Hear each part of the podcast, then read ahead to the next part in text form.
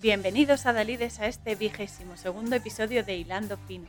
Hoy vamos a conocer la vida desde una perspectiva diferente y muy especial con la ayuda de Mikey, un bebé muy muy listo y muy directo que nos va a enseñar que nuestros amados peques son inmensas personas ya desde el vientre materno. En la peli Mira quién habla, Look Who's Talking en inglés, de 1989 dirigida y guionizada por Amy Heckerling y protagonizada por Kirstie Alley, John Travolta, Bruce Willis en la voz de Mikey, Olympia Dukakis, George Seagal y Abe Vigoda. Soy Cora Muñoz. Comenzamos.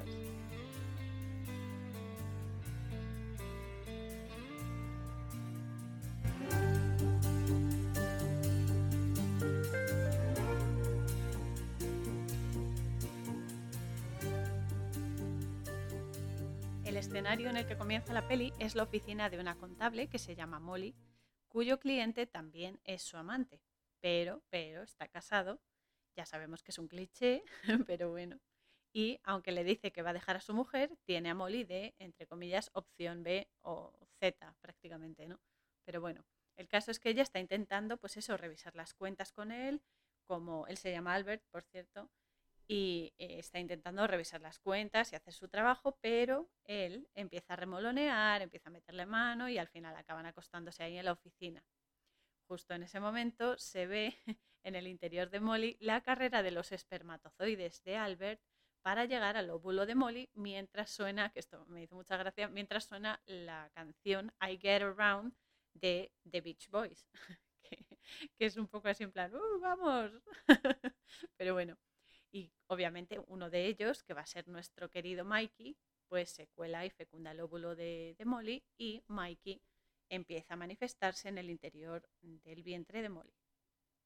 Eh, hay que decir que el nombre de Molly es un apócope y una adaptación del nombre hebreo Mariam, Miriam, o lo que conocemos en, en español como María, y significa gota de mar, la elegida, amada por Dios y Albert es un nombre de origen germánico que significa noble, brillante, destacado por su nobleza, etc. Pero bueno, eso está por ver. Ya lo veremos que deja bastante que desear, pero bueno. Molly en este caso está en el trabajo, pero ya se ve que tiene síntomas del embarazo porque se la ve en el baño vomitando y le explica a su amiga, también es compañera de trabajo, que Albert va a dejar a la mujer cuando mejore, porque la mujer, desgraciadamente, es bulímica ¿no? y tiene un problema muy gordo y demás. Entonces, bueno, ella se ve que está ilusionadísima y enamorada de, de Albert, pero no es recíproco, porque a él no se le ve muy comprometido. Él es un picaflor de toda la vida, vamos a hablar claro, y ya está. Pero bueno, las cosas en la vida se dan como se tienen que dar, te pongas como te pongas, ¿no? Y a todo el mundo nos pone en nuestro sitio. Además es que de manera fulminante, porque es eso, ¿no? Cuando te pasas de listo, pues te dan las lecciones, las mejores y más duras lecciones de tu vida. Por listo. y nada, buenas collejas mentales que al final a veces, por desgracia o por fortuna, no lo sé, pero a veces nos cuesta aprender y entonces necesitamos un impacto más grande para, mm, oye, que tienes que solucionar esto. Venga, presta atención ya y ponte manos a la obra, ¿no? Pero bueno, después se ve a Mikey que ya está en el vientre materno, ya se está formando y es preciosísimo además. Porque es que, además es que mola muchísimo porque se ve como ya desde la concepción es un alma encarnada. Ya es un alma encarnada en un avatar de carne y hueso y está vivo y está muy despierto nuestro chico. Concretamente me, hace mucha gracia, mucha ilusión porque se da cuenta de que tiene dos manos iguales. Y dice, uy, mira, ¿para qué tengo esto? Anda, si son dos iguales. mola mucho porque es eso, ¿no? Ya desde el vientre materno la persona empieza a tomar conciencia y a ser consciente de cómo es y a interactuar con su ambiente, especialmente con el de la madre porque es el más directo. Pero todos sabemos, por, porque lo hemos vivido bien con, con hijos propios o bien con sobrinos o hijos de amigos o lo que sea, o con nuestros hermanos, ¿no? Igual, que el bebé es capaz de comunicarse con los que estamos en el exterior. Y es así, ellos tienen un lenguaje muy especial en la vida y, se comunican muchísimo, solo hay que prestar atención. Y es eso, ¿no? Se comunican especialmente con la madre, porque es el vínculo directo, ¿no? Las mujeres, eh, aquí esto hay que resaltarlo y a veces mm, puedo parecer muy pesada, pero es que creo primero como mujer y después como persona y como alma, que a veces no somos conscientes de la capacidad tan inmensa que tenemos las mujeres, porque tenemos la gran bendición de manifestar la vida en este plano. Por supuesto, siempre con la ayuda del hombre en la formación de una nueva vida, ¿no? Y la posterior educación y demás, por supuestísimo, porque las dos partes son esenciales. Pero hay algo que es que me cuesta muchísimo comprender y es algo que quiero reivindicar porque es que cada vez se, toma más a, cachondeo todo esto y no tiene ninguna gracia, ¿no? El hecho de sentirte más mujer por tener un buen trabajo, que eso está muy bien, todos queremos mejorar siempre y, eh, no sé, aumentar nuestra calidad de vida y demás, ¿no? Pero se valora mucho o se siente una mucho más mujer por eso, por tener un buen trabajo, por tener amigos, por codearte con colegas y demás, por ser independiente, que todo eso está muy bien, repito, pero no se opina lo mismo en estos entre comillas, tiempos tan modernos de tener hijos. Parece ser que se ha dado un tinte súper retrógrado y muy antiguo, como, ah, esos de viejas o esos de antiguas, ¿no? Pero no, es que eh, eso realmente debería verse como lo que es, un don inmenso y una parte de ser mujer. Es una parte de ti, no puedes rechazar ninguna parte de ti. Y si quieres eh, prosperar y crecer y avanzar en todo. Esta también es una parte en la que avanzar. Hay mucha gente que por desgracia no puede tener hijos, si puede adoptar o lo que sea. Esto está muy bien. Pero bueno, quiero decir que si tú quieres tener hijos, te pones, los tienes y es una bendición. Y no se debe ver como algo hortera o algo pasado de moda, porque es algo natural. Es algo natural. Para eso estamos aquí. Para saber que somos dadoras de vida, obviamente digo que el hombre y la mujer se tienen que complementar y eso ni uno ni el otro faltan. O sea, eso es así, todos somos importantes. Pero bueno, quiero decir que el tema de tener hijos es algo que se está maltratando muchísimo. Se nos está yendo la olla con el tema de rechazarlo. Por eso a mí me cuesta entender mucho cómo alguien que es imperfecto, que es limitado, y mientras estemos aquí en este holograma denso y eh, pesado, es alguien mortal.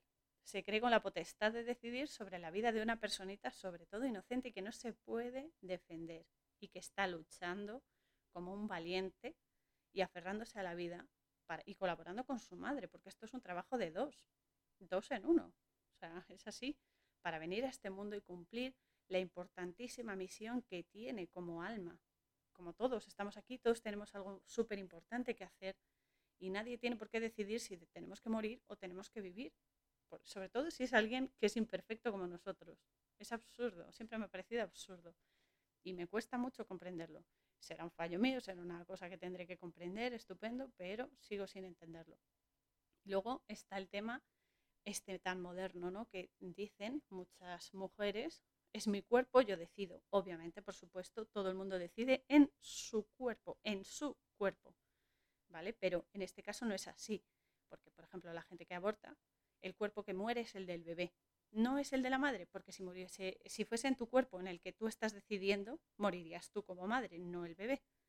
Al menos eh, la madre físicamente, vale, no muere, porque las, eh, pero las eh, secuelas psicológicas son posteriores al aborto son muy severas y dejan una marca muy profunda en la energía de la persona y pueden incluso trastornar la vida de esa persona ya de crónicamente. Es así. Entonces, sinceramente, no lo entiendo. Estás decidiendo sobre la vida de otra persona que ni siquiera se puede defender, ni siquiera le das la oportunidad de equivocarse, aunque sea aquí físicamente, de equivocarse y demás. Y esto es algo para reflexionar y recordar que no somos quien para matar deliberadamente, pero es que a nadie, pero es que con menos razón a una persona indefensa menos así, o sea, de esta manera. Y es que no se pueden defender y están luchando por sobrevivir, que luchan como verdaderos héroes y aún así se sigue permitiendo, o sea, se, sigue permitiendo además en, en centros médicos y demás, que la gente se especializa en eso, se especializa en la muerte. ¿A qué estamos jugando? Es que, a ver, esto hay que pensarlo en algún momento, porque no somos Dios, no somos los, no sé, los, los, que comprenden el universo a la perfección, somos imperfectos. Y si se nos ha dado el poder de dar vida, de traer vidas, más que dar vida, de traer vidas aquí, es por una muy buena e importante razón. o al menos debería ser así. Y esto quería comentarlo porque es bueno reflexionar sobre ello, porque a veces es mucho más fácil ¿no? Eh, girar la cabeza y decir, bueno, voy a hacer como que no he escuchado esto, como que no he visto esto o lo otro.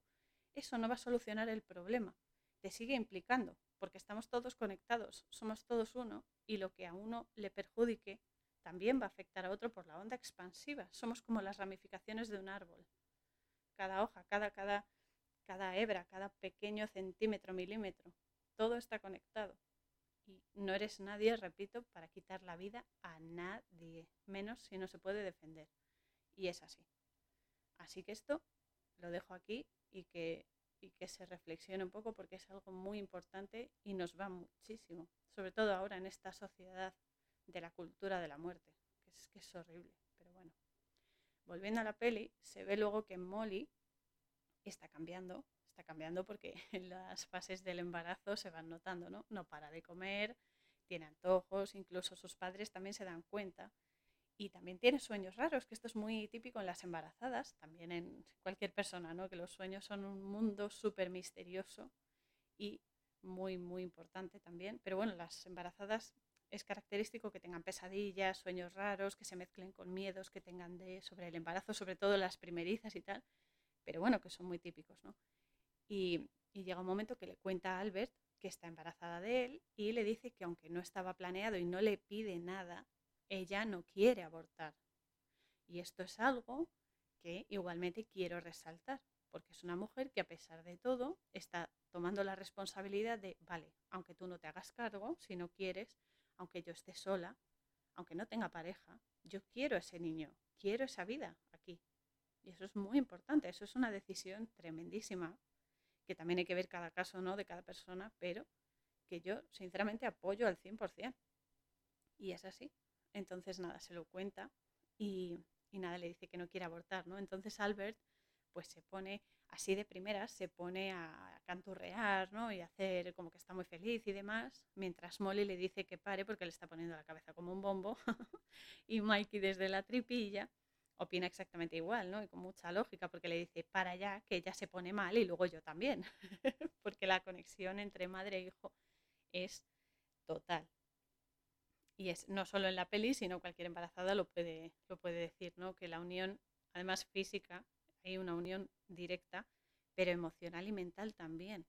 Por eso las embarazadas se tienen que cuidar tanto, por eso la importancia del, bienestar energético de la persona, porque el niño lo está absorbiendo todo como una esponja, no solo el alimento, no solo la bebida, sino todas las, mm, las sensaciones, todas las emociones, todos los pensamientos, todo eso afecta al bebé y va, va a pulir luego su personalidad, porque eso se está imprimando en el bebé. Y esto es, algo ¿no? que también hay que tener en cuenta. Obviamente es eso, ¿no? La conexión entre madre e hijo es súper importante y es muy, muy potente. Y por eso el pobre Mikey dice, a ver, cállate ya, por favor, que luego lo paso yo mal. Mikey mola muchísimo. Pero bueno, y tengo que decir, aquí ya me pongo un poco más seria, aprovechando este momento de la, de la película, porque actualmente Kirstie Alley, esta actriz, que por cierto eh, significa su nombre, el callejón o pasaje de la seguidora de Cristo, o sea, la elegida, la portadora del mensaje de salvación, eso es lo que significa su nombre. Kirsty es eso, no es, es el, diminutivo, bueno, la forma escocesa de eh, Christine. Y es eso, ¿no? La elegida, la seguidora de Cristo, la que sigue la luz, la que sigue el bien, la que sigue eh, la vida, ¿no? Y alley en inglés es callejón o pasaje, ¿no? el tránsito, el proceso, ¿no? el proceso del bien, por así decirlo. Entonces ella, Kirstie Alley, advirtió hace relativamente poco y abiertamente su rechazo al entretenimiento infantil actual en los medios de comunicación por su orientación y su gestión hacia la pedofilia y otras filias también, y la manipulación psicológica de nuestros pequeños además de la pérdida de valores morales en la sociedad.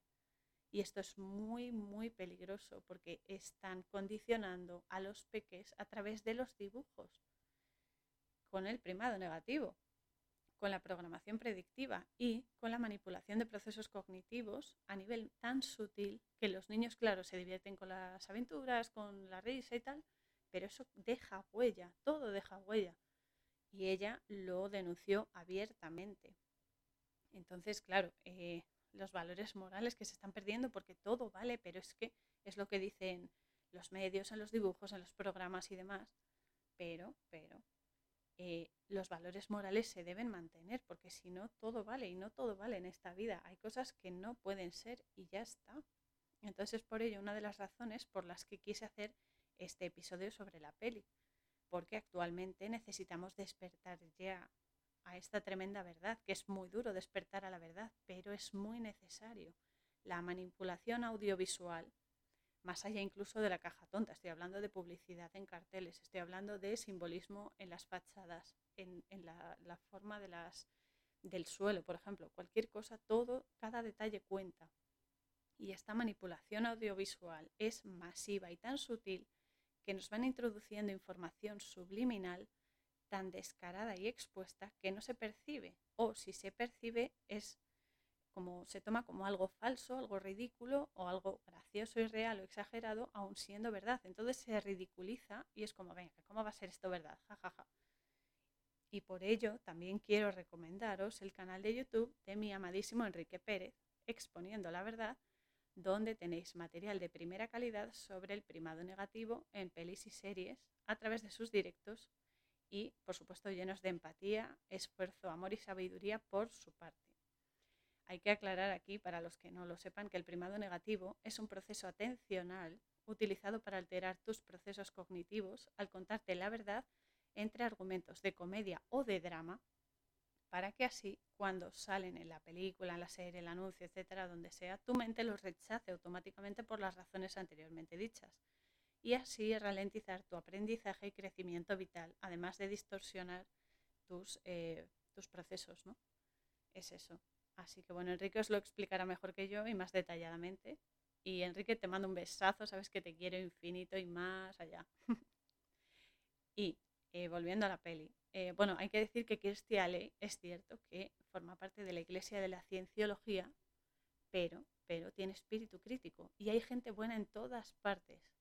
Esto es igual porque nos encanta etiquetar a las personas por esto, por lo otro, por lo demás allá. Las personas pueden estar en un sitio, pueden estar en otro, y las apariencias engañan. Lo importante son los actos que hacen, porque hablar es gratuito. Algunos amamos hablar y conversar y descubrir todo lo que sea. Eso está genial. Pero, pero los actos hablan solos. Y esto no es algo que sea solo ¿no? típico decirlo y demás, sino que es cierto. Entonces, aún así, aunque ella forma parte de esa, de esa, no sé, esa corriente, vamos a decir, ella tiene espíritu crítico y hasta se ha dado cuenta de dónde llega la manipulación, incluso enfrentándose porque ella tiene mucho que perder en el sentido de que es una actriz, tiene colegas que están en Hollywood y demás, y se han opuesto a ella, le han cerrado muchas puertas. Sin embargo, ella ha preferido decir la verdad, ha preferido enfrentarse a la realidad. Y esto es algo que es igual para echarlo un vistazo y tomarlo en consideración. Porque lo más cómodo que es, es eso, ¿no? Hacer como que no ha pasado nada, yo sigo con mi vida porque es más cómodo. Desde el sofá no se arregla nada. Hay que reaccionar porque nos va mucho, porque es que ya no es solo manipulación, es esclavitud. Y hay que reaccionar, hay que seguir, hay que salir ahí fuera eh, y ya no defender una posición, una corriente política, lo que sea. No, hay que defender la vida, la vida. Que no somos esclavos, somos almas aprendiendo. Y es eso, ¿no? Hay que, hay que defender tu, vida. Es así, porque nadie lo va a hacer por ti, eso es así. No esperéis que nadie lo haga. es así. O te, o te salvas tú las castañas del fuego o se te queman. Es así. Pero bueno, volviendo a la peli, Molly, que estaba aquí eh, hablando con Albert y demás, también se lo cuenta a los padres. Esta vez les dice que ha sido a través de inseminación artificial, porque a ver, los padres, sobre todo la madre, es como que son muy clasistas, son muy, muy cuadriculados, no sé cómo decirlo, muy de, mente alemana, por así decirlo, muy rígidos. Entonces, claro, eh, para no decirles que se ha acostado con un hombre casado, que se ha quedado embarazada y demás, por el lío que ha tenido, les dice eso, que ha sido a través de inseminación artificial. Y aunque la madre no se lo toma muy bien, cuando Molly le cuenta que el padre del bebé es médico, que vive en Las Vegas, que ya le cambia la cara, claro, porque dice, ah, bueno, es un buen partido, es bla, bla, bla, ¿no? Lo de siempre, que es otro cliché absurdo. Creer que un hombre o una mujer, me da igual, ¿eh? esto no va por sexo, eh, incluyo ambos porque todos somos personas y todos cometemos fallos y todos tenemos esas limitaciones como los, las anteojeras de los caballos, ¿no? Que, que, nos las ponen a los lados y solo vemos hacia adelante y no vemos la amplitud de las cosas muchas veces. Este es uno de los millones de ejemplos que se podrían decir, ¿no? Pero bueno, eso de creer que un hombre o una mujer es mejor cuanto más dinero o más posibles tiene o mejor viste, etcétera, eh, cuando sí, vale, todos sabemos que desgraciadamente el dinero es necesario para sobrevivir en este holograma tan puñetero, pero no lo es todo hay muchísimos valores mucho más relevantes que la cantidad de ceros que tenga en tu cuenta. El hecho de que una persona sea buena, sea sincera, sea trabajadora y tenga alma y conecte con su alma, es decir, que le vea un sentido más profundo a la vida, no solamente, ah, bueno, respiro para seguir vivo, como tres veces al día o cuatro, no sé, depende de cada uno, y, y, trabajo y duermo por la noche y ya está, o salgo de fiesta y venga, y mañana lo mismo hay mucha más vida después de eso. El significado profundo de la vida es lo que venimos a buscar. Y cada uno lo encuentra a su manera, según las opciones que haya elegido, determinándolas para, eh, para esta existencia, ¿no?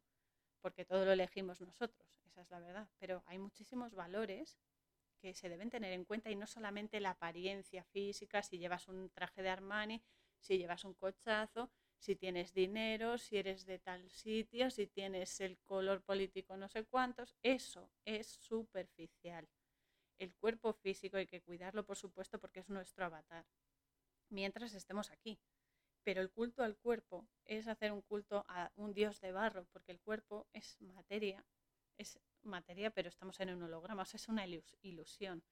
El cuerpo se va a quedar aquí, lo que se va a ir contigo son las experiencias que acumules, la energía que acumules. Entonces, claro, todo esto hay que tenerlo presente porque eh, hay una gran enseñanza aquí. Lo material tiene su función, por supuesto, es lo que digo, pero, pero al final realmente lo que alimenta tu alma es la energía con la que te impregnas, ¿no? Todas las experiencias que pasas aquí a través de lo físico, sí, pero que también compartes y las que dejas a otros y la intención con la que lo dejas, todo eso deja bien boquetes en tu energía, en tu aura, o bien la sana. Y todo eso es tu petate, es lo que te vas a llevar. O sea, no penséis que os vais a llevar el cuerpo ahí recauchutado de la, la liposucción del cuerpo, del pecho, no sé qué, porque no. no, además es que es eso. Tú, si haces culto a una apariencia, al final estás viviendo para el aire. O sea, es nada, un castillo en el aire. Y es eso, ¿no? Obviamente tú también tienes que tener esa calidad que también buscas en los demás, ¿no? De, calidad en, energética, en lo que hagas, en lo que digas, la intención. La intención es vital, porque es lo que le va a dar el color a esa energía que tú vas a, a invertir en una persona, en una actitud, en una situación, en un sentimiento, en una emoción, en todo. Todo es energía. Y nosotros la modificamos. Ahí la, gran responsabilidad que tenemos todos en esto, ¿eh? esto, esto no es ninguna chorrada. Pero bueno, y no solo en el amor, ¿eh? en cualquier campo vital, o sea, en el trabajo, eh, con otros familiares, con amigos, con una persona que te encuentres cuando vas a comprar, con todo el mundo. O sea, esto afecta a todo el mundo, porque cuanto más depurada esté esa energía, mejores interacciones vas a tener y mejores relaciones. Y en el momento en el que tú esto lo interiorizas, y esto, aquí viene la guinda del pastel, dejas el control, el control de tu vida y la guía a tu alma, es decir, que tu alma sea tuya, se dan bendiciones maravillosas que se manifiestan físicamente en tu vida y que te engrandecen. Esto suena muy, muy flower power y todo eso, pero es así. Y si no, comprobadlo, comprobadlo. Hay muchísima diferencia entre hacer algo con una intención de aburrimiento, por ejemplo, o una mala intención de de hacer daño a otra persona a hacerlo con buena intención y por el bien de esa persona, o sea, para que esa, esa acción que tú vayas a hacer le ayude, eh, si te piden algo, por ejemplo, pero también con la intención de tú tener una retribución energética también positiva, porque estamos, todo es dar y recibir es lo mismo. Lo que tú das te va a volver. Es como un boomerang. Tal cual lo lances, ese impacto te va a volver y a veces te da un zas en toda la cara que te deja fino filipino, pero bueno, es así, ¿no? Entonces, esto es importante comprenderlo, que lo que tú hagas es lo que vas a recibir. Y así, así se hacen las cosas. Aquí estos son los parámetros, no, no lo digo yo, es, es cómo funciona esta historia. Y no nos escapamos de aquí, ¿eh? o sea, que aunque te escapes, si tienes que repetir y tu alma dice que repitas, vas a repetir curso. O sea que esto es el juego de tu vida, es así. La vida entre vidas. Bueno, después en la peli se ve el progreso también del embarazo de, de Molly, ¿no?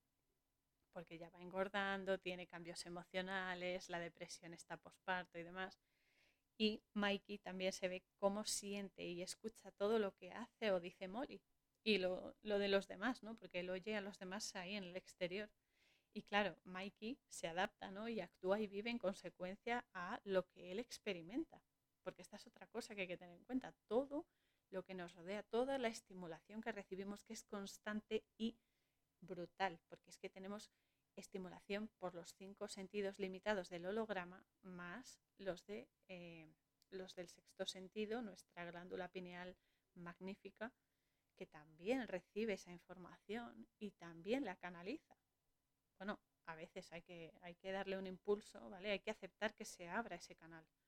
Entonces, claro, las personas más los bebés que están ahí cuando se están formando y demás, que todo es tan nuevo, todo es un descubrimiento absoluto, es, es algo que me fascina porque es, es como todo, ver el mundo, ya lo dice, ¿no? Ver el mundo con ojos de un niño, ¿no?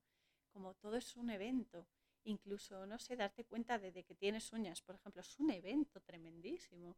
Eso es algo inmenso, inmenso. Siempre me ha llamado la atención y siempre me, ha gustado. Bueno, es que me encantan los bebés, es que me, me vuelven loca, me gustan mucho.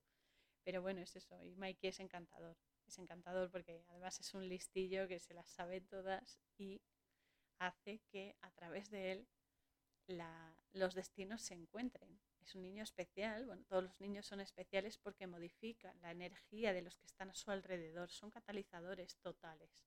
Eso es alucinante. Pero bueno, cuando Molly, que ya después de, esto, ¿no? De, estos cambios que se han visto y demás, la siguiente escena es que Molly va al despacho de Albert y él empieza a compararla con, con su mujer, ¿no? La mujer que tiene. Y claro, Molly ya allí, claro, con todo el altibajo este emocional que tiene de, del embarazo y demás, se, se, pone ya a mil y revienta, ¿no? Estalla y le echa en cara todo lo que las diferencia. Aquí ya se pone un poco burra, un poco cabezona, pero hay un detalle muy importante, al menos para mí, ¿no? En lo que dice, porque claro, a la mujer de Albert le gusta saber sobre vidas, ¿no? Vidas pasadas, sobre gemas, cosas naturales, eh, pues eso, yoga, tai chi, estas cosas, ¿no? Y es totalmente opuesta a Molly, porque Molly es, eh, es eso, es una asesora, ¿no? Le gusta todo lo, lo, que se puede palpar, la seguridad, no sé qué, todo esto. De hecho, eh, Molly lo dice en tono de crítica, pero estas prácticas tan naturales, ¿no? Y estas, eh, todos estos eventos de conexión con la naturaleza y la energía son el lenguaje de la comprensión de la realidad y dan muchas pistas, y esto lo digo por experiencia, dan muchas pistas y muchas señales para moverte por esta vida, además de mejorarla. Yo, ya concretando un poco, el tema de la oniromancia, de los sueños, a mí me ha dado muchísimas pistas y herramientas para, para moverme y desarrollarme por el mundo, por, el, bueno, por este holograma, como lo quieres llamar, por este plano, dejémoslo ahí. Y cuando... Eh, cuando te das cuenta de esto y sigues las señales, que esto es muy importante, seguir las señales, aunque parezcan estúpidas, si tú sigues las señales, vas a ir atando cabos, vas a ir comprendiendo el motivo de mm, tanta locura, ¿no? Porque al principio todo es una locura y dices, madre mía, ¿dónde me estoy metiendo? ¿Qué es esto? Por favor, no entiendo nada. Pero bueno, poco a poco se va haciendo el puzzle, es lo que digo siempre. Y luego se ve que cuando está de compras con, con su amiga, Molly me refiero, se van de compras, ¿no? Después de ir a ver a Albert y se va con su amiga de compras eh, a comprar esto, pues eso, ropa y demás, y descubren que Albert se está dando el lote con otra mujer en el probador de esa misma tienda. O sea, que le está poniendo excusas a Molly con el referente al embarazo y demás, le está prometiendo el oro y el moro, mientras se está liando con otra, que es un cara dura, porque claro, Molly se da cuenta, ¿no? Y, y empieza a discutir con Albert. Y con toda la cara dura que tiene él, le dice que se va a ir a vivir, bueno, que se ha separado de la mujer, que tiene un piso de soltero ahora y que se va a ir a vivir con la mujer con la que se está enrollando a ese piso, ¿no? Que, que tiene ahora y que reconoce que es que es cierto que es que no lo puede evitar que está en una etapa egoísta. Tócate las narices, que sí que es cierto, ¿no? Que está en una etapa egoísta y muy asquerosa, porque es que encima se lo está diciendo a una mujer embarazada de, tu, de su hijo, a la que está, las emociones están por las nubes, que toda la sensibilidad está a flor de piel, pero elevada al cubo por lo menos, y, se lo dice así abiertamente, que es como, ¿qué estás haciendo? ¿Qué estás haciendo? Por favor, para, es horrible. Pero es eso, ¿no? Se lo está diciendo y, claro, ya llega un momento en el que Molly empieza a golpearle, empieza a llorar, a gritarle, obviamente porque es que le sienta como un tiro. Y, la amiga de Molly también sale de la tienda, se le sube encima, empieza a decirle, pero ¿qué estás haciendo? No sé qué. Se ponen ahí a discutir y Molly se va de allí. Se va de allí sola, sola, desolada sobre todo, y rompe aguas en mitad de la calle. Rompe aguas, bueno, empieza a sentir las contracciones y demás, y en el taxi rompe aguas, porque bueno, no le queda otra cosa que efectivamente llamar un taxi. Y aquí aparece nuestro otro prota, que se llama James Ubriaco. Bueno, para nosotros James, porque el apellido no, no sale, ¿no? Pero bueno, que es John Travolta, obviamente, y que es el taxista que recoge a Molly y eh, van a lo loco por las calles, que esta, esta secuencia es buenísima porque a James conduce como un kamikaze y van por las calles a toda pastilla, que no sé cómo no tienen un accidente, y James por la ventanilla gritando a todos los que se cruzan, pero quítate, ¿qué? Buenísimo. Y Molly eh, va aguantando las contracciones y, bueno, está la, chica que no puede más ya y le dice, pero qué te, nos vamos a chocar, mira para adelante, porque le va hablando el otro y le dice, haz las respiraciones, las respiraciones estas que has aprendido, estas respiraciones del parto, no sé qué. Y ella le dice, deja el curso.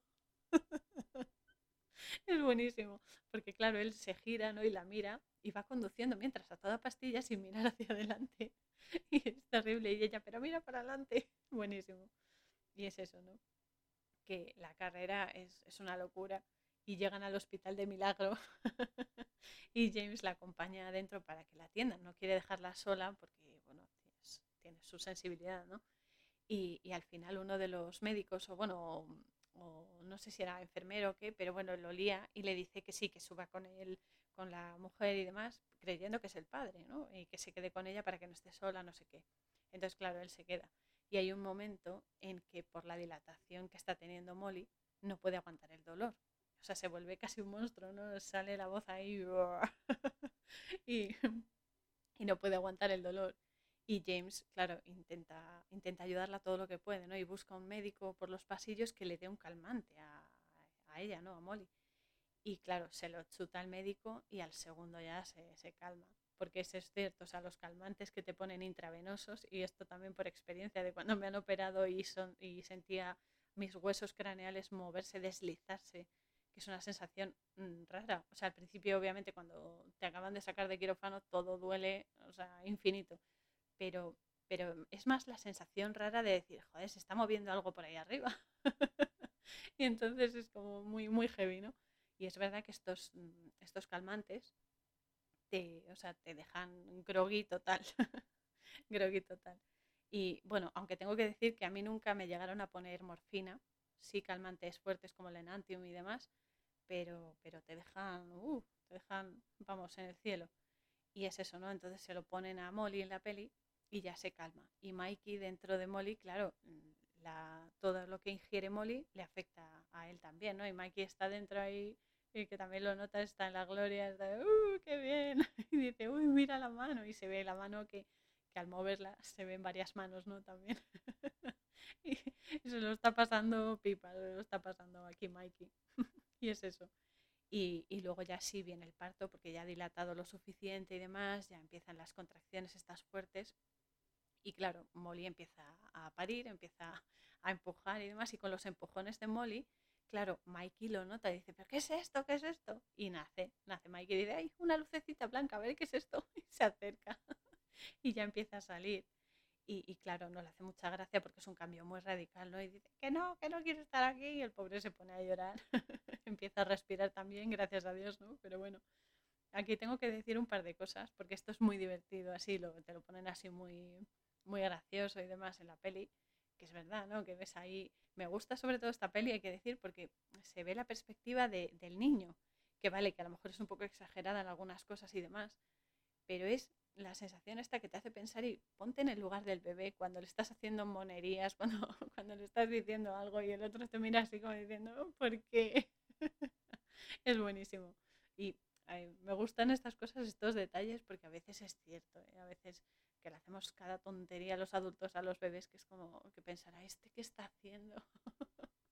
Pero bueno, hay que decir dos cosas que hay que tener en cuenta. Eh, al menos a mí me parecen importantes. La primera es que los calmantes sí están muy bien, pero bueno, en, el parto concretamente la epidural que se suele poner, se suele pedir y demás, que es cierto que a la madre le calman los dolores y creo que esto se sabe de sobra, pero conviene recordarlo. Alivian el dolor de la madre durante las contracciones, los empujones y demás. Eso está muy bien porque, porque es cierto que debe ser muy, muy duro. Yo no he tenido hijos todavía, pero sí es verdad que por, bueno, por mi hermana, por mi madre, por, por amigas, sé que es jorobado y demás, pero es a costa de que el bebé haga todo el esfuerzo para salir. O sea, todo el esfuerzo para salir del vientre lo hace el bebé por el canal del parto, vamos, útero vagina. Pero bueno, es cierto. Y ya lo he dicho otras veces, que yo, es eso, no tengo hijos todavía. No porque no quiera, ¿eh? que me encantaría, pero sí tengo muy claro que cuando los tenga va a ser un parto natural. Yo apuesto por todo lo natural y lo sé desde, bueno, desde siempre, lo he sentido así. Y, eh, por supuesto, en agua, dará luz en agua, que es mucho menos drástico para el bebé, en casa y con matrona. Obviamente también con mi novio, marido, compañero, mm, lo que sea. Pero es siempre lo más natural posible con matrona y en agua porque es mucho más delicado para el bebé porque es eso, ¿no? Cuanto más natural y menos impactante sea para el bebé, mucho mejor, porque eso también queda imprimado en el bebé. Entonces, claro, es muy duro. Ya es bastante eh, que tenga que cambiar de un medio acuoso y cálido a otro seco e inhóspito, como es además lleno de ruidos, lleno de historias, que debe ser una locura para el bebé. Y demás, o sea, ya es demasiado, ¿no? El esfuerzo, encima venir a este mundo ya esforzándote por respirar, por vivir, es, es muy fuerte todo, pero bueno hay que decir que en las diferentes culturas antiguas las mujeres parían de pie o en cuclillas y en el agua, justo para favorecer el parto y evitar eso, el esfuerzo al pequeño y hacérselo más sencillo. De hecho, muchas mujeres parían en mitad del trabajo, en las viñas, en los viñedos, por ejemplo. Había muchas que entraban en, eso, ¿no? Con las contracciones, se ponían de parto y parían directamente allí. O sea que, es, es, vamos, tienen un mérito tremendo. Y la otra cosa que quiero decir es que, salvo alergias de algún tipo, etcétera, la leche materna es la mejor alimentación para el bebé. A ver, hay veces que tienen lo que digo, alergias y demás, y el bebé no puede tomarlo porque le sienta mal y puede ser peligroso, ¿no? Y hay que tomar una leche, tienen que tomar una leche especial. Pero eh, la mejor alimentación para el bebé en condiciones normales, la más natural y la más directa, es la leche materna, porque refuerza los lazos entre madre e hijo y es una alimentación totalmente positiva. ¿no?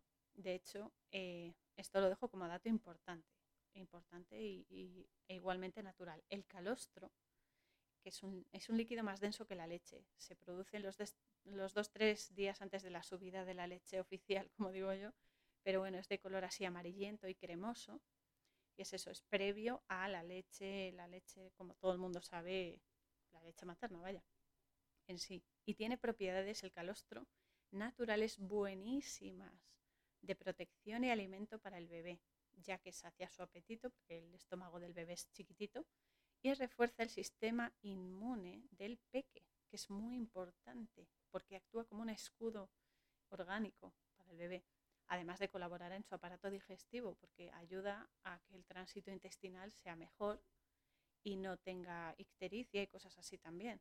Entonces, em, es eso, es buenísimo. De hecho, también lo supone para los adultos, es un complemento alimenticio por esas mismas razones. Es, una, es medicina natural, que al final es la que, la que vale y se puede comprar en herbolarios. Esto también lo digo porque yo lo tomo. Lo tomo eh, aparte de la ceolita y el, MMS. Y bueno, eh, también tomo cosas, otras cosas naturales dependiendo de la estación del año y demás, que además me encanta, ¿no? Y me han ayudado siempre todas las hierbas, infusiones naturales, extractos como la jalea real, el ginseng, todo esto dependiendo de lo que necesites, dependiendo de la estación del año que sea, porque no todo se puede tomar en el mismo momento. Es como, por ejemplo, las naranjas. En verano no se puede o no se debe tomar naranjas porque no es su época, no va a hacer el efecto adecuado. Hay que empezar a tomarlas cuando ya viene el frío, otoño-invierno, que ya te vayan, te vayan preparando el sistema inmune con esa vitamina C y demás para evitar catarros, eh, resfriados y demás. Entonces, pero bueno, esto se va aprendiendo con el tiempo. Ah, y por supuesto, otra cosa igual referente a los partos, los embarazos y demás. El contacto piel con piel con el bebé es de vital importancia, muchísima. Y esto está infravalorado muchísimo como todo lo importante, sobre todo ahora. Y está comprobado que un bebé o un niño pequeño o cualquier persona, ¿no? pero sobre todo los bebés, que son las primeras impresiones, las primeras experiencias que tienen, y lo que, lo que va a hacer que, lo absorban y lo que digo, ¿no? Lo que les va a perfilar también y van a condicionar su, estado, su estado natural de vida, ¿no? Pero un bebé, un niño, que recibe caricias, que recibe mimos, besos, palabras de amor, la empatía ¿no? con él se desarrolla muchísimo, muchísimo mejor, infinitamente mejor.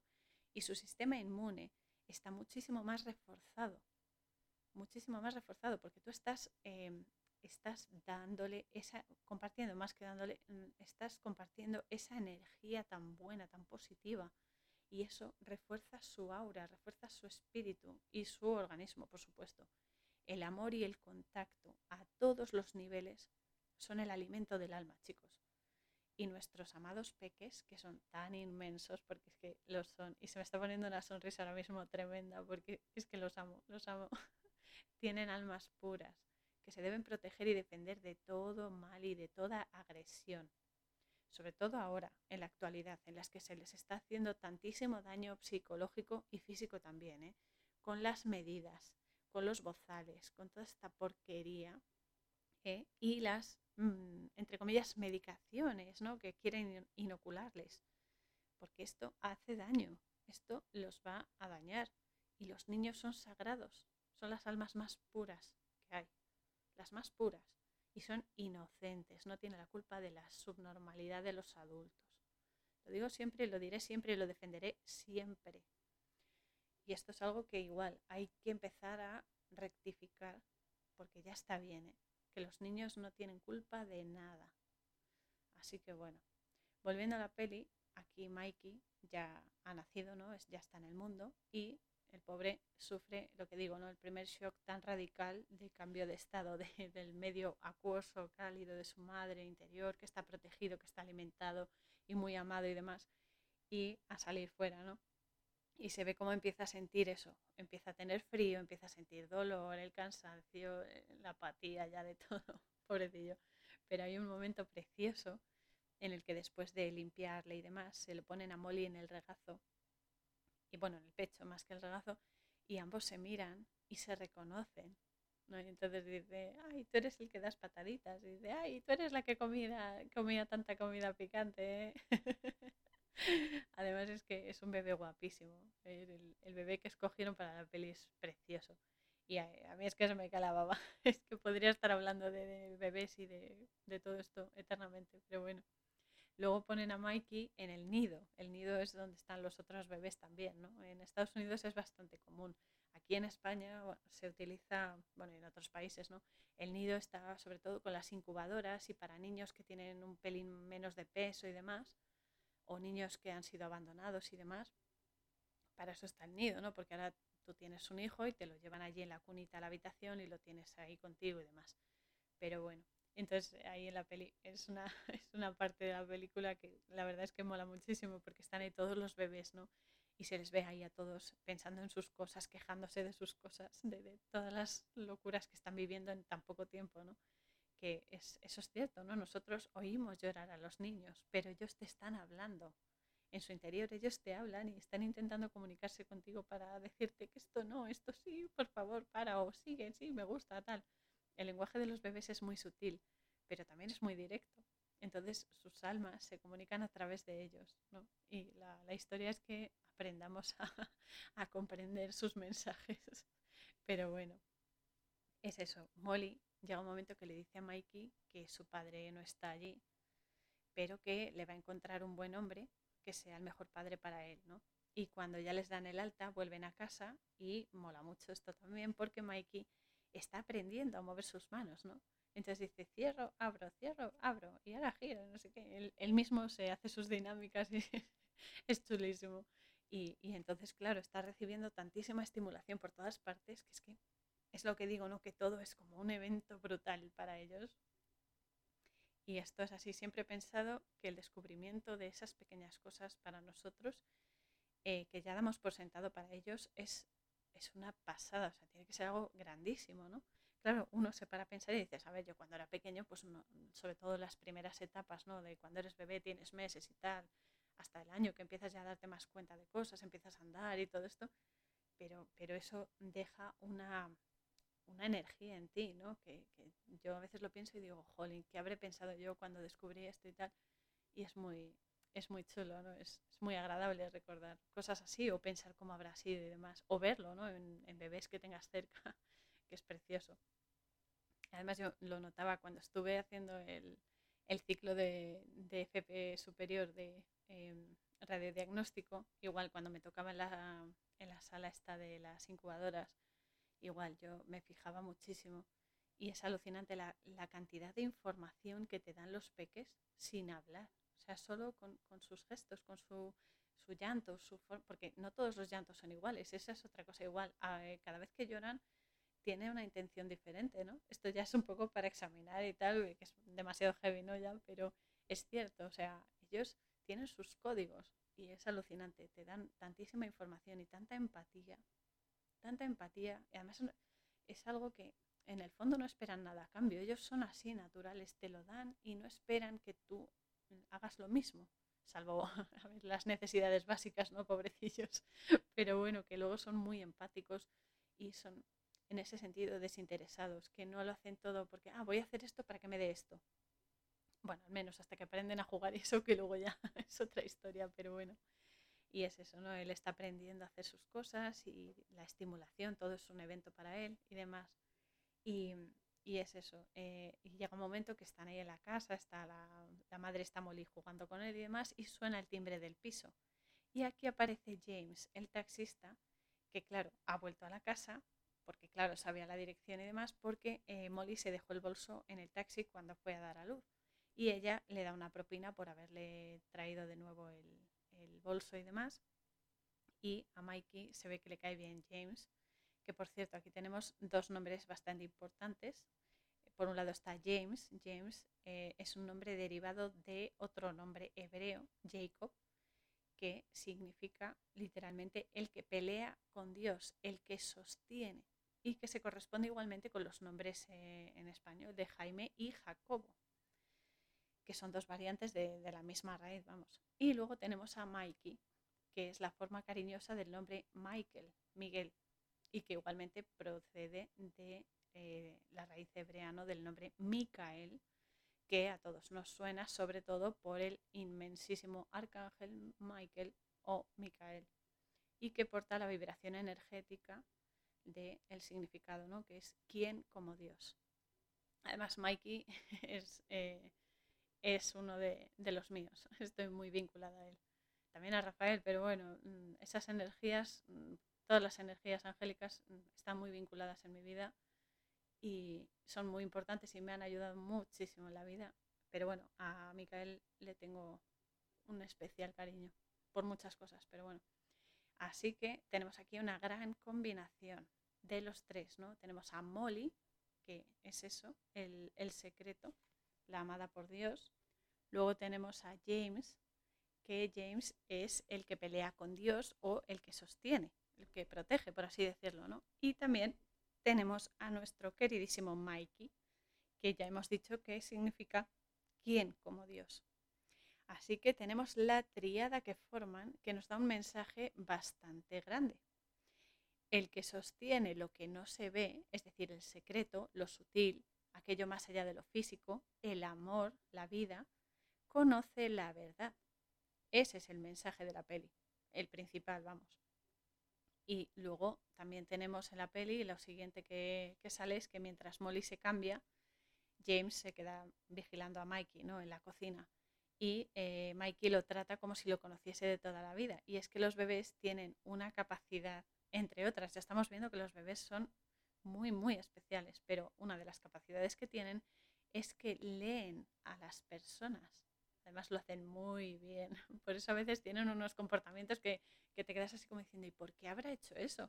Y como dato curioso, es que cuando era pequeña estaba con mis padres y, bueno, y otros amigos y tal de mis padres y familiares, estábamos en una cafetería, yo era muy pequeña, eh, no sé si tendría un añito y medio o dos o qué, es que yo aprendí a hablar al año de edad.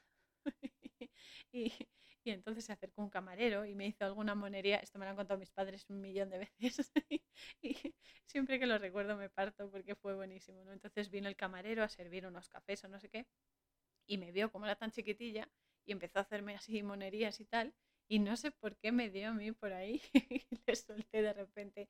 Y me dijo, hola, ¿cómo te llamas, bonita? Y parece ser que yo le solté, Beethoven. y, se quedó con el susto ahí, como diciendo, ¿para qué habré preguntado? Pero no sé por qué me salió el nombre de Beethoven, pero no referente a cómo yo me llamaba, sino a la reacción que me hizo tener, no lo sé. Pero se quedó con Beethoven y allí, y esa, bueno, esa batallita ha sido la, una que nos ha hecho más reír más a lo largo de, de mis 34 años de vida, muy fuerte. Y es eso, ¿no? Que cuando eres pequeño salen unos comportamientos ahí que, chocan, ¿no? A los padres y a los familiares y demás chocan o parecen absurdos y demás, pero todo tiene un buen motivo. La verdad que yo no sé el motivo le, por el que le llamé Beethoven a ese hombre, pero bueno, tampoco es uno de los compositores que más me gusten, pero vamos, no sé. Pero el caso es que se llevó el piropo y ya está. Y es eso, que tienen una forma de comunicarse los niños muy diferentes. Eh, entonces leen a las personas, ¿no? Y, saben cómo perfectamente, además, cómo es la energía de, esas personas. Y aunque al principio solo emiten sonidos incoherentes, ¿no? Cuando empiezan ahí a intentar decir algún sonido, alguna palabra y tal, que para ellos es todo un lenguaje y un esfuerzo tremendo. Y, es eso, ¿no? Con el que se hacen entender hasta que los pobres empiezan a hablar y ya pueden conseguir cosas más concretas, ¿no? Y, y, es eso, y entonces ellos a través de, de esa intuición que tienen, ¿no? de esa capacidad de lectura energética, demuestran de quién se fían y con quién les gusta estar, que les molesta y demás. Por eso, y esto lo he comprobado un millón de veces con mis hermanas cuando eran pequeñas, con mi sobrina y, e hijos de amigas, que es eso, que, que, bueno, mi sobrina es que la he visto crecer desde que nació, incluso antes en el embarazo de mi hermana, entonces ha sido una relación muy, muy profunda con ella. Y es eso, los bebés comunican muchísimo y hay que fiarse de sus reacciones ante la gente y las cosas, porque ellos te están contando lo que hay. Y es eso, ¿no? Muchas cosas que hay más allá de lo que un adulto puede percibir, porque ellos, la conexión que tienen con lo sutil es mucho más grande y suele durar hasta los 7, 8 años, aunque algunos la conservan más allá. La intuición de los bebés, de los niños pequeños, es alucinante, es alucinante. Y es eso, solo prestando atención ya te ayudan. Solo, solo observándolos ya te están ayudando incluso pueden cambiar cosas en ti. O sea, pueden ayudarte incluso a superar traumas, incluso a superar cosas que, no sabes por dónde tirar y ellos te sostienen, ellos te, te, sujetan y te protegen, incluso sabiendo que son más pequeños que tú y demás, te protegen y te dan el sentido de la vida.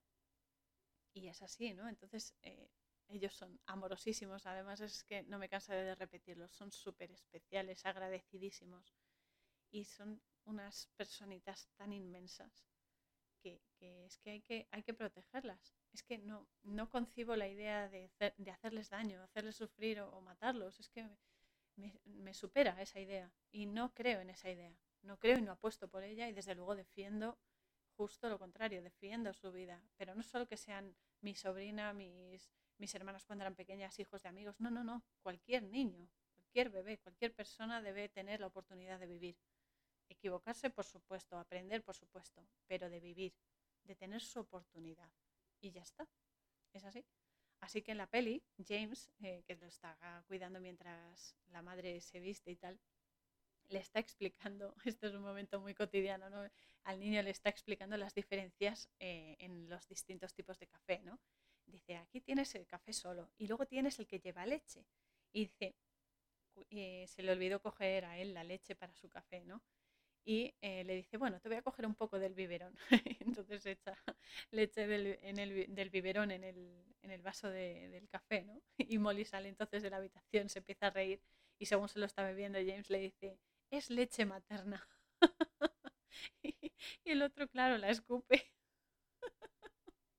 Y Mikey le contesta, bueno, le contesta mentalmente, claro, porque eh, los adultos no lo escuchan. Le dice, ah, te has pasado de listo.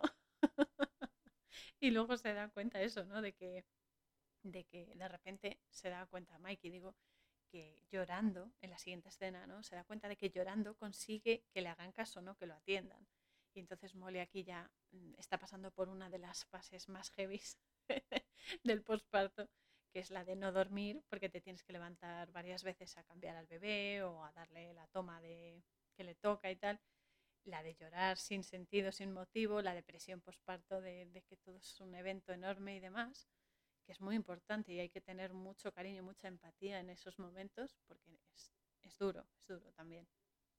Y luego llega al día siguiente la madre de Molly y Mikey se queda flipando. Esto es lo que decía antes, ¿no? Que se queda flipando con las tonterías que le hace la, abuela, ¿no? Esas maneras de ah", con la lengua y tal.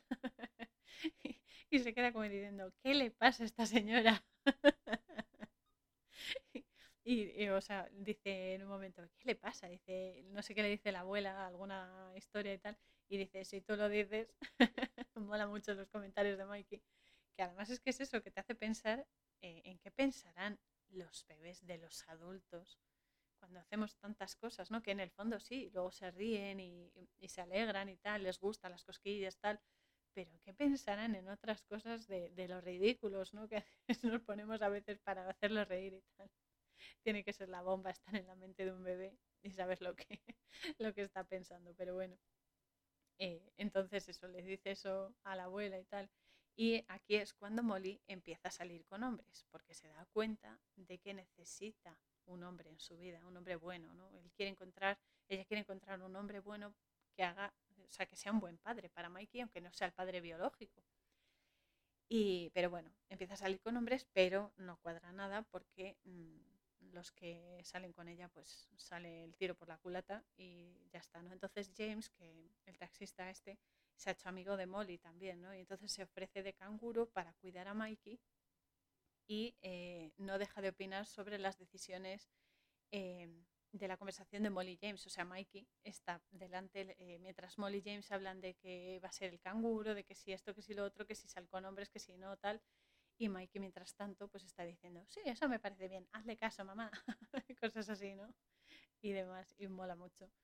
Y, y entonces James se ofrece de canguro y es cuando Molly pues eh, ya no puede más, está totalmente desbordada y se queda dormida en la mesa. Se le cierran los ojos, se le caen los ojos de sueño y se queda dormida en la mesa. Entonces James se da cuenta y tiene un muy bonito detalle que la lleva a la cama y la tumba así con cuidado y la ropa para que descanse. Y entonces coge a Mikey en su sillita y se, le dice, Mikey, vámonos a dar una vuelta. Y se lo lleva a dar una vuelta en el taxi y van al hangar que, en el que trabaja él como profesor de, vuelo, que hay aviones y avionetas diferentes y tal, y le va enseñando le va enseñando las diferentes, los diferentes modelos y tal, y claro, el niño está ahí pues alucinando, porque él es eso, mm, profesor de vuelo, pero tiene que acumular horas y demás. Y aquí volvemos a lo mismo. James le dice a Mikey que tiene un taxi, que es taxista y que qué se le va a hacer, ¿no? Le hace el comentario al niño y, y ahí se queda, ¿no? Como, eh, y esta es otra historia, ¿no? Que es que lo dice como si ser taxista fuese poca cosa o algo de lo que avergonzarse, ¿no? Como que es infravalorarse o algo. Y es un trabajo muy digno, muy útil, y tu trabajo no es toda la definición de quién eres como persona. Parece increíble, pero aún hay gente que clasifica y etiqueta a las personas según su profesión, em, en si son buenas personas, malas personas, ignorantes, agraciadas, etc. ¿no? tenemos un defecto los humanos, las personas más que humanos, por favor, las personas, que es, eh, es eso, ¿no? Etiquetar y poner cartelitos a las personas eh, según nuestros parámetros, que pueden estar también equivocados. Un trabajo, al final, esto es muy duro, esto sin paños calientes, pero es así, chicos, un trabajo es una esclavitud aceptada como medio de vida aquí en la Matrix, que eh, nos es muy necesaria, para bien o para mal, por los parámetros en los que se basa nuestra sociedad, que algunos parámetros son absurdos y tremendamente crueles, ¿eh? esto hay que decirlo también pero solo, tu trabajo es solo una parte de ti, no es quién eres en tu totalidad, es una parte de ti, lo que, lo que desarrollas, ¿no? Una parte de lo que haces. Y hay que superar estas barreras del ego y atreverse a conocer a la persona de detrás de la fachada, que las apariencias, ya lo sabemos, engañan. Y lo que puede parecer una cosa luego puede ser otra totalmente opuesta o incluso mejor. Así que es eso, no hay que ser tan tan, no sé, tan densos, ¿no? Como la materia, no hay que ser tan, no sé, clasificadores. no sé cómo decirlo con buenas palabras, pero bueno. Luego ya en el hangar, donde están Mikey y James, la recepcionista lleva una camiseta así blanca, un poco ajustada y tal, y con un poco de escote. y entonces Mikey se queda mirando, embobado, le mira, le mira el pecho y claro, James se da cuenta y le dice así susurrando, sé lo que estás pensando, me pasa lo mismo. Y Mikey le contesta, comida. claro, ambos pensamientos, el de James y el de Mikey, son muy necesarios, muy básicos, pero muy necesarios, hay que entenderlo. Y es eso. Después se ve que Molly, claro, se despierta de la siesta, descansadísima y está bien, pero claro, se pone, se pone nerviosa, se pone histérica porque ve que no están ni James ni el niño y llama a la policía todo nerviosa y tal, mientras James y Mikey eh, se han ido, después del hangar, se han ido a la residencia del abuelo de James, porque él había puesto la dirección de Molly para recibir las cartas de la residencia, los avisos y demás, ¿no? Y mientras están allí, eh, ven una imagen, sale una imagen en la tele de la habitación del abuelo de James, una imagen de un peliculón tremendo en la tele, que se, esta película es Qué bello es vivir, que también es buenísima esa película, es tremenda y un mensaje fulminante que si no lo habéis visto os la recomiendo porque es un clásico tremendo. Y aquí Mikey se da cuenta de que tiene más dientes que el abuelo. Le dice, ay, si tengo más dientes que tú. y le tira de las cejas porque es otro experimento, ¿no? Dice, uy, y esos pelos que le salen encima de los ojos, voy a tirar a ver qué pasa. porque está experimentando todo. Y además lo vive intensamente, que es lo que más me gusta de, los bebés, que es todo tan intenso. No me cansaré de repetirlo. Es que es alucinante. Y nada, y luego ya regresan a la casa de Molly. Y según entran, ella le pega un tortazo a James por haberse llevado al bebé. Claro, le ha pegado el susto de su vida. Pero luego eh, le está así azuzando con el, no sé si era la, fregona o el cepillo de barrero o algo. Y le azuza, pero claro, el mango es de madera, ¿no? Y entonces se clava una astilla en el dedo y James, con toda la paciencia del mundo, se la saca justo cuando la madre de Molly llega, está, está en el descansillo, ¿no? Eh, y entonces por los comentarios que están haciendo sobre la aguja que James está utilizando para sacarle la astilla del dedo a Molly y demás, parece que están haciendo otra cosa. y la madre se escandaliza y que porque está poniendo la oreja ¿no? en la puerta y se queda escandalizada, se queda ahí como, ay Dios, ¿qué están haciendo? y cuando sale James, claro, se va y la madre entra y le dice a Molly toda preocupada, el esperma congelado no será de ese hombre, ¿no? es que me río por no llorar, porque es que la madre es como muy clasista. Además, ¿qué más da si es la vida sexual de tu hija o la vida, da igual, todos los aspectos de la vida de tu hija? Si se quiere acostar con un hombre, que se acueste con un hombre, ¿qué más da? Pero bueno, es para colmo le dice que conoce al, entre comillas, hombre perfecto para ella. Qué horror. Y claro, eh, Mikey eh, dice cuando el hombre llega a la casa, porque claro, la madre le, le, arregla una cita ¿no? con ese hombre perfecto. Y, y, Mikey, cuando llega a la cita, dice que eh, el hombre se dice, este señor es un muermo. Y efectivamente es un muermo, luego se ve que es tremendo, porque eh, James eh, se encarga de decirle, antes de que fuesen a la, a la, cita, le dice, bueno, tienes que saber que esta, esta mujer eh, no le gustan los hombres que abren la puerta, ni que paguen, ni nada. le hace la jugada, pero bien.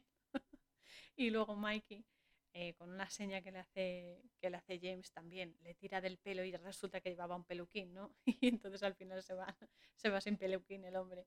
Vaya dos. Se la lían, pero bien. Así que nada, el hombre sale con Molly y en la cena, que además es que tiene tela ¿eh? esto, se pone escatológico perdido durante la cita.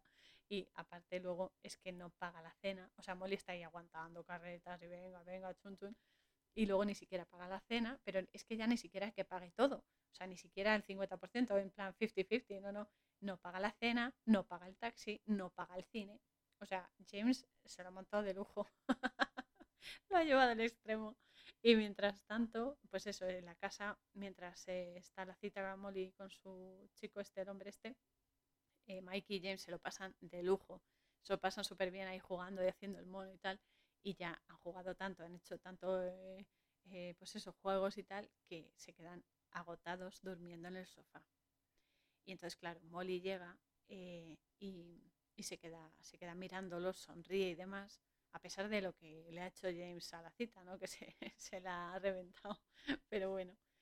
Y se queda ahí mirándolos y nada, los arropa y se va a dormir. ¿no? Y otro día Molly se pone a bailar, está en la cocina, ¿no? Y se pone a bailar así de forma sugerente con una canción de la radio, sube el volumen, se pone a bailar ahí en plan sexy y tal para darle la papilla a Mikey. Mikey está, está alucinando, ¿no? Porque dice, eh, mira qué madre tengo, qué chula, tal. Y justo entonces llega James que se le une al bailecito y están ahí divirtiéndose, están bailando ahí y tal, y están a punto de besarse, pero, pero, nos dejan ahí con eh, las ganas y aún no. Y entonces eh, se van a firmar los papeles del asilo del abuelo de James y a pasar el día juntos los tres, incluido un vuelo en una avioneta, ¿no? Que, que dice, porque James es como muy, es, es muy muy resabidillo, ¿no? Y entonces eh, consigue las cosas gratis, no se hace pasar por un trabajador y le dan comida gratis y luego en las horas de vuelo, como tiene que acumularlas, hace como que le está dando clase a, a Molly y demás y por eso pueden volar, ¿no? Y me parece estupendo porque dice así consigo las cosas gratis, no sé qué. Me encanta, me encanta James. Y nada, están en el vuelo y demás.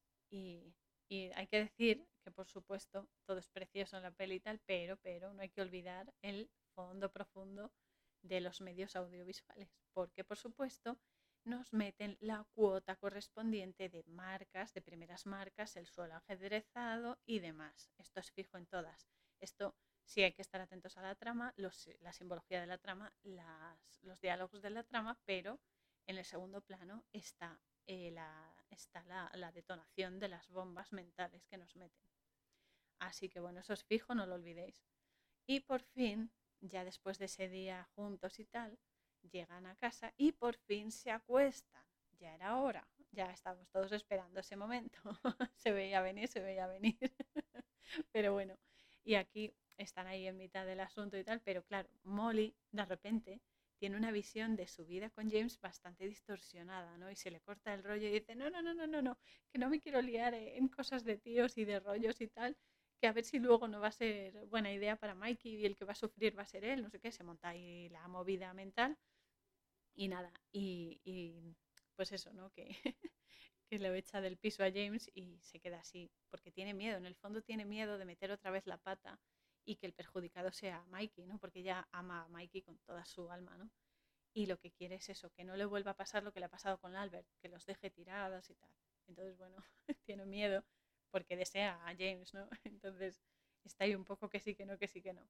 Pero como no había tenido suficiente con eso, Albert vuelve con el rabo entre las piernas y le pide una segunda oportunidad a Molly y tal.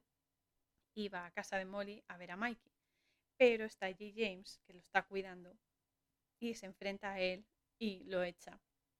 Y justo cuando Mikey está, poniéndose, está poniéndole hielo en la frente porque se han pegado James y Albert se han dado un puñetazo y tal, y le está poniendo hielo el pobre niño en la frente a James y aparece Molly que llega de su clase de aeróbic y ve que está todo por el suelo, por la pelea y tal, Y, Molly discute con James porque le dice que Albert no se ha ocupado del niño en todo este tiempo. James le dice eso a ella y eh, James se va del piso cabreado y demás. Y Molly es cuando contrata a una mujer que se llama Lupe para que eh, haga de canguro. Pero eh, James regresa otra, otra tarde y tiene una conversación con Mikey en la que le cuenta cosas que su padre le decía a él, momentos, recuerdos bonitos y tal. Y Mikey, como le ve que está así un poco un poco de bajón, un poco destrozado por lo que ha pasado con Molly y demás, pues Mikey le regala su osito panda de peluche para que le cuide. Y dice, él te cuidará bien. Qué mono. y le dice, para que no esté solo y demás. Y a la mañana siguiente Molly quiere, por cierto, que la conversación esta que tiene, tiene James con el pequeñajo, lo oye todo Molly por el, el micrófono este para bebés, ¿no? Que te llevas uno, dejas uno en la habitación y te llevas otro a otra habitación para saber cuándo llore y tal. Y a la mañana siguiente Molly quiere llevar a Mikey a ver a Albert. Y él le echa en cara el mono de corderitos porque dice, tienes que ir bien guapo, no sé qué. Y le da a elegir entre un mono de estos de vestir vaquero y otro con corderitos. Y entonces el, niño le dice, no, el de corderitos no, siempre haces lo que te da la gana, no sé qué. porque se lo pone al final, ¿no? El de los corderitos. Y me encanta porque es que se ve que la expresión de Mikey, o sea, lo dice todo, es como, por favor, otra vez, otra cosa a soportar, Dios mío. y además es que Mikey considera a James como su padre. De hecho, a una niña que ve por la calle, que se conocen y tal, le dice que, que eso de tener un papá que se lo va a pedir a James que sea su padre y tal.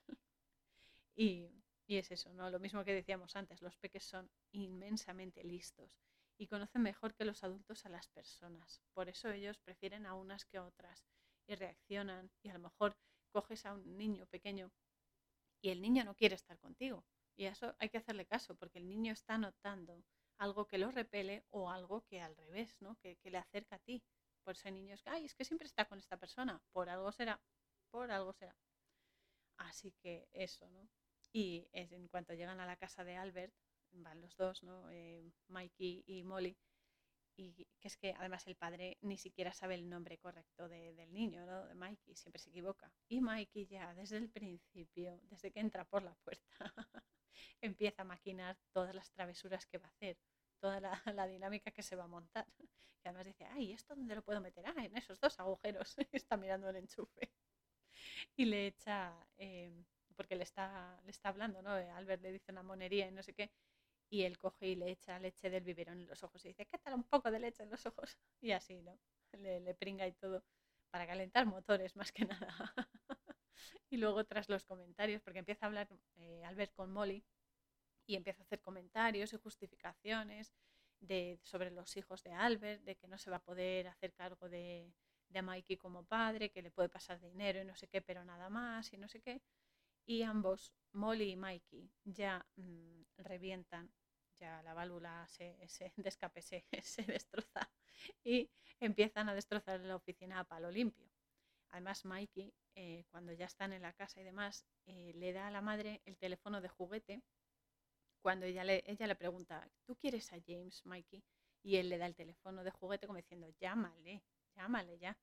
Y de repente justo llaman del asilo donde está el abuelo de James porque ha habido un conflicto con el abuelo y demás que se ha puesto a agredir a un, a un celador o lo que fuese porque le han quitado sus chucherías o no sé qué y se van para allá. Y el abuelo es eso, que se ha comido todas las chucherías que le dejó James de chocolatinas y eso, y Molly le limpia la cara con una toallita y lo tranquiliza, le dice que esté tranquilo y demás. Y ahí el abuelo le dice que ella es su preferida y que por eso entiende que James la quiere, la quiera tanto, ¿no? Ahí Molly toma nota, toma nota mental y se da cuenta. Entonces Molly deja a Mikey viendo fotos con el abuelo y va a hablar con el director de la residencia para, pues eso, para que no puedan echarlo de allí, ¿no? Para que por favor lo dejen allí y tal, ingresado. Y justo cuando llega James, que también escucha que Molly se refiere a él como su marido, ¿no? Porque tiene que hacer un poco el paripé para que no le pongan pegas y tal, ¿no? Pero en el fondo sabemos que siente, que lo siente como su marido, porque la complicidad que tienen es tremenda. Y mientras tanto, Mikey, mientras está hablando con el director, la madre, Mikey se escapa de la habitación del abuelo para buscar a James, porque ha visto un taxi por la calle, por la ventana, y quiere buscar a James porque James es el padre que él quiere, ¿no? Y se mete en el ascensor, se ve ahí que va andando y se mete en el ascensor y luego en un carrito de esos en los que reparten la comida en las residencias y tal.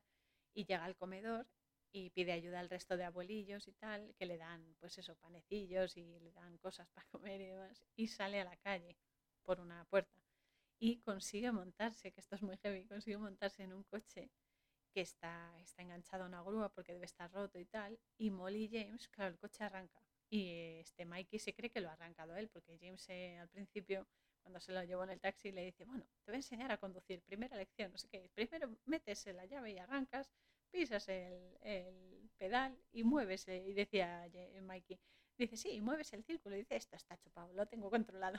Y era porque la grúa del coche había arrancado. Y entonces eh, justo se dan cuenta, Molly y James salen y van, van, van detrás de la grúa y tal, eh, en el taxi, ¿no? Tienen que montarse y se van tras él, pues corriendo. Otra carrera frenética, que hay accidentes y todo, pero claro, tienen que encontrar al bebé, ¿no? Y al final lo alcanzan y Mikey, que está entre los coches, que claro, los niños muchas veces no ven el peligro. A ellos son valientes, ¿no? Y se atreven con todo y a veces están a punto de, de tener, pues como eh, Mikey en la película, ¿no? Está entre los coches que lo pueden atropellar y demás, pero el único que quiere es encontrar a James y a su madre. Y entonces eh, James va corriendo, lo coge, lo saca de la calzada y tal, lo mete en la acera y cuando ya están los tres juntos, pues eh, Mikey por fin dice su primera palabra y dice papá mirando a James. Y claro, Molly se da cuenta de que Mikey ya considera a James su padre y es cuando Molly James por fin, ya era hora, después de hora y media de peli, de que se besasen y se quedasen juntos. Y obviamente es eso, ¿no? Que, que al final los tres se les ve juntos. Y la peli termina con la visita al hospital de James y Mikey, porque Mikey va a conocer a su hermanita Julie. Que la hermanita Julie ya al final le dice, déjame en paz niño, que menudo día llevo. que ya viene calentita por, por el parto y eso. y aquí hay que entender ¿Qué es eso? Que el destino se cumple y la vida se abre camino a pesar de las circunstancias. Que lo que es para ti es para ti. Y eso no se puede modificar, porque va a llegar a ti. Si no es por una vía, va a ser por otra, pero va a llegar a ti. Por eso hay que estar pendiente y seguir las señales. Y aquí hay que decir que los peques, nuestros niños, nuestros amados pequeñajos tan inmensos, tienen un don especial para hacer de cada paso en el camino una bendición, y conseguir así unir a las personas a su alrededor, porque cuántas cosas, cuántas personas que a lo mejor estaban enfrentadas, al llegar un niño a la vida de esa familia, se han, se han suavizado las cosas, se han llegado a entendimientos. Además, a veces cuando la gente se separa porque hay un niño de por medio, es incluso para bien, porque ese niño, las necesidades de ese niño te van a llevar a lo mejor a conocer a otra persona mucho mejor como en la película, ¿no? Que nunca sabemos qué va a ser mejor para nosotros hasta que lo compruebas. Y la vida es un misterio, pero es un, misterio tremendo, tremendo. Y los peques son grandes maestros, siempre lo digo. Mi sobrina es mi gran maestra en todo, porque con sus siete añazos me enseña cada cosa que me deja loca, de, además loca de amor, porque es que son cosas que no te fijas porque son detalles, detalles que además para ellas son súper importantes y te enseña unas cosas sutilmente, ¿eh? pero es un zas, tras otro inmensos que no cambio por nada del mundo, además. Son grandes maestros los peques e insisto en que debemos protegerlos y darles un amor incondicional, sobre todo porque son almas puras y al venir aquí adquirimos el compromiso de defender la vida y eso incluye permitir que ellos puedan realizar su misión, porque son almas también que necesitan aprender cosas. Muchas veces, no digo los abortos provocados, no digo, hay abortos naturales, por ejemplo, que es otra prueba que ellos han decidido experimentar para el bien de sus almas, pero, pero no, por, no porque sea una conveniencia para el adulto, sino porque haya sido algo que se haya tenido que dar. ¿no? Entonces, bueno, yo mm, personalmente defiendo la vida, no solo la mía, sino la de aquellos que amo y aquellos que, son, que no son familia, pero que igual, ¿no? que, que la vida está por encima de todas las ideologías y de todas las cosas que nos diferencian, porque somos todos uno, estamos unidos y venimos aquí a experimentar la vida la muerte física es una ilusión, porque la vida sigue. Tu cuerpo físico, tu avatar aquí se queda. Pero la vida sigue porque eres un alma y las almas son inmortales. Entonces hemos venido aquí a cambiar las cosas, a aprender y a defender la vida. Porque eso somos, somos energía, somos luz, somos amor y somos vida, vida constante. Así que hay que, hay que ayudar a estos peques a que puedan salir adelante y a que puedan dar su, su granito de arena a este mundo y a experimentar. Eso, ese es el mensaje que quiero dejar, que los niños están por encima de cualquier cosa, de cualquier cosa. Algunos son almas viejas, eh, cuidado, que vienen ya aquí a, a poner las cosas claras y a cada uno en su sitio. Pero, pero hay que cuidarlos, hay que protegerlos de todo, de todo, más ahora con estas barbaridades que están haciendo. Que es que no, no sé, es que no tienen empatía ninguna con ellos. Los niños son puros y hay que protegerlos, son sagrados. Ese es el mensaje que, siempre voy a defender y el que personalmente quiero dejar aquí, para que el que, el que lo sienta así lo, lo reflexione y lo lleve a la práctica, porque unidos somos más fuertes. Y el enemigo no es el otro humano, no es la otra persona que, que tiene diferentes opiniones a ti. El enemigo es otro, tiene muchas caras y es muchísimo más siniestro de lo que creemos. Y van a por los niños, chicos. Los niños no se tocan. No se tocan. Es así. El sábado que viene, 18 de septiembre de 2021, que hay que ver cómo corre el tiempo, ¿eh? la relatividad del tiempo, uh, estamos on fire, eh, vamos a meternos de lleno en el contacto innato entre los dos mundos que además es una de mis, de mis conversaciones favoritas, es uno de mis temas favoritos, entre los dos mundos, el físico y el espiritual, con la peli Premonición, The Gift, del 2000, del año 2000, que es muy explícita, muy potente y muy rica en contenido espiritual y energético y sobre todo en aprendizaje. Es una joya cinematográfica para mí, por lo menos, y esta os puedo confesar que la he visto 21 o 22 veces ya van, más la siguiente que voy a ver para el siguiente episodio y no me cansa. De hecho es que amo esta película, la amo como tantas otras, ¿no? Porque es, es algo, esto es algo que igual, que a la gente a lo mejor le parece un poco obsesivo y demás, pero no, no, esto es alucinante porque solamente prestando atención aprendes muchísimo. A pesar de, los, mm, de las trabas cognitivas que nos ponen del primado negativo, la programación predictiva, en la distorsión de los conceptos y demás, y las ideologías subliminales que nos meten, cuando tú tienes ese conocimiento simbólico, ese conocimiento de la naturaleza de la realidad y demás, es un aprendizaje brutal, inmenso, inmenso porque te das cuenta de la grandeza que tenemos, de, la grandeza que somos que somos energía. La energía es eterna. Es, eterna y se puede utilizar para el bien o para el mal. Y de nosotros depende. Nosotros llevamos la espada por el mango. Que no nos engañen. Nosotros somos dueños y, sobre todo, responsables de nuestra energía. Eso, es un, eso conlleva una libertad, pero también una, una responsabilidad gigante ¿eh? en cómo la utilizamos. Y con esto me quedo. Mientras tanto, recordad ser felices y mantener el contacto directo y sin distancias, ni restricciones, ni bozales, ni, ni posicionamientos zombies, ni nada. El contacto directo, cálido y lo más apretado posible con vuestra gente más amada y también con el resto. Siempre, siempre el contacto y la unidad, la unión.